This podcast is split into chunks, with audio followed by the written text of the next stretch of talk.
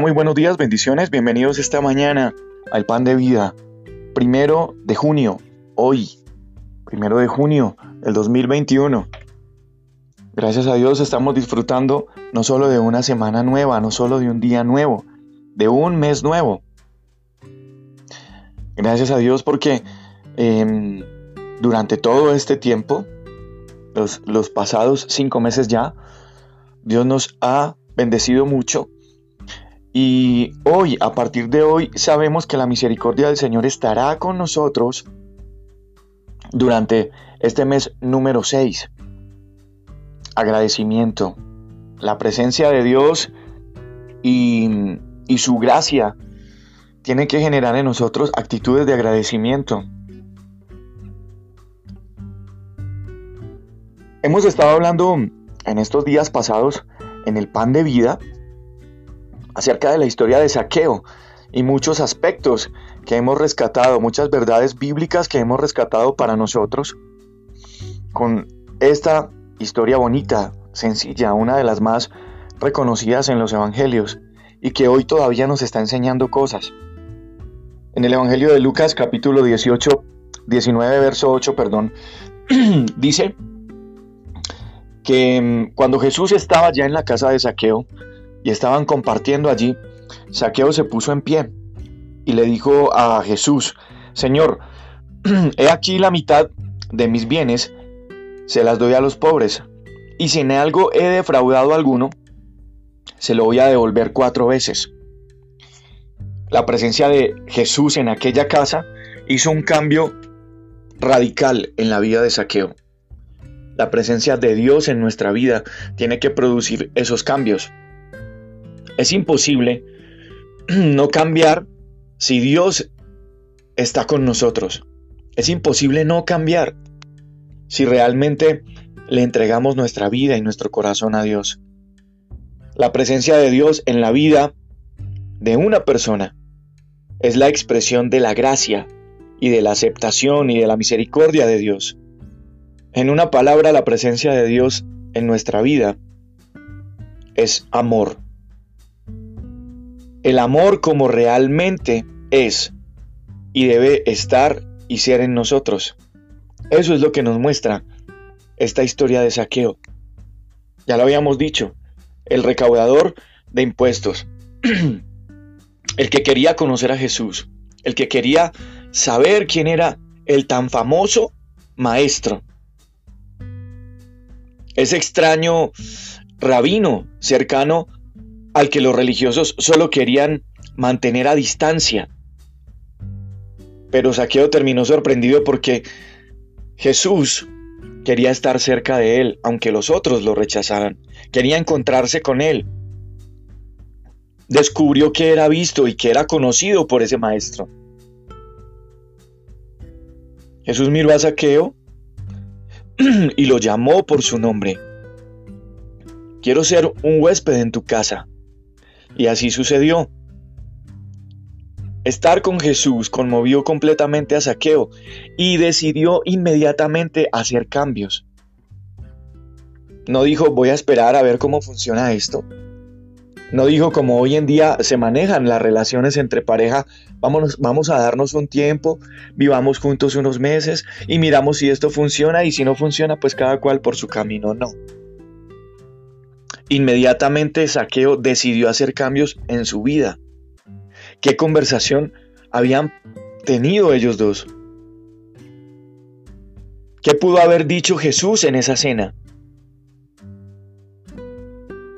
Y yo creo que eso pudiéramos descubrirlo si volvemos a leer el capítulo 5 de Mateo, donde están todas las bienaventuranzas donde Jesús nos muestra una nueva perspectiva de la vida, una nueva forma de entender la existencia.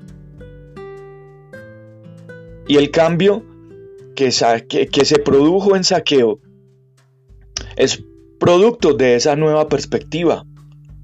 Ya saqueo en esa sola conversación con Jesús pensaba de sí mismo otra cosa distinta a la que pensaban en los demás, y a la que él mismo podía estar pensando en lugar de codicia.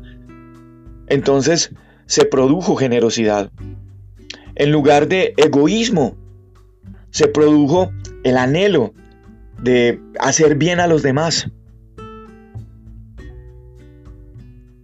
Alguien me dijo alguna vez que nadie tiene más poder de cambiarnos a nosotros que la persona que nos acepta como somos. Y estoy 200% de acuerdo con eso porque no hay una prueba tan grande de amor como la aceptación. Y eso produce cambios en nosotros. Eso es lo que es Jesús en nuestra vida. Es capaz de seguir amándonos a pesar de nuestra resistencia a su voluntad.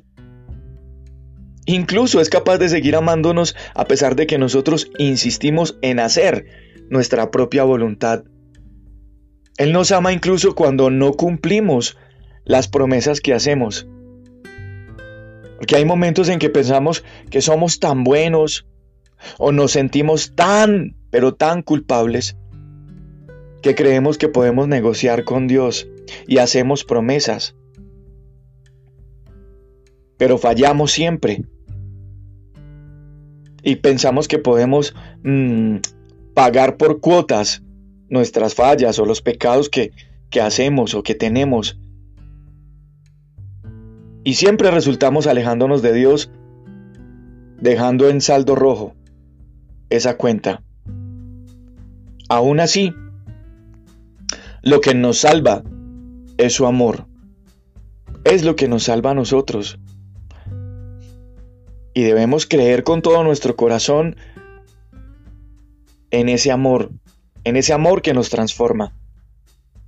Y cuando creemos en ese amor de Dios, en esa gracia sin fin, no nos conformamos con vivir una vida de pecado, una vida fallando, una vida alejados de Dios. Por el contrario, asumimos esas culpas, las enfrentamos, igual que saqueo, y empezamos a ser ganados por ese anhelo de Dios de que nosotros caminemos en la santidad. Esa, esa, palabra produce cierto miedo, cierto temor, pero para complementar este mensaje y no dejar ese cabo suelto, lo único que es santidad es que tú y yo nos disponemos a ser diferentes de los demás. Es lo que significa santidad, separados. Pero separados para algo con propósito. Definitivamente, un muy buen diálogo con Jesús nos imprime desafíos. Y esos desafíos son parte de cada proceso que tú y yo podemos disponernos a vivir con Él y los cambios serán irresistibles. Y los cambios serán inevitables. Esos son los cambios que Dios promueve. En la historia de Saqueo lo podemos mirar. Me gustaría preguntarte algo esta mañana en esta reflexión. Entonces, ¿te gustaría dejar que tu historia cuente la misma historia de saqueo o que se siga contando la misma historia de ti. Si tú y yo realmente dejamos que Jesús entre a nuestra vida, a nuestra casa, se producirán cambios inmediatamente. Y esos cambios, lo único que serán es muestra eh, de, de la gracia y el amor divino que Jesús hoy todavía tiene para ti. Yo soy Juan Carlos Piedraíta, este es el pan de vida. Gracias a Dios por un día nuevo, por una semana nueva, por un mes nuevo.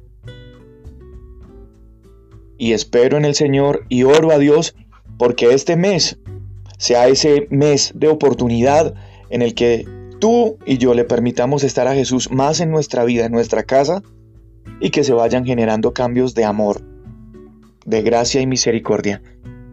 Un abrazo, bendiciones, cuídense mucho.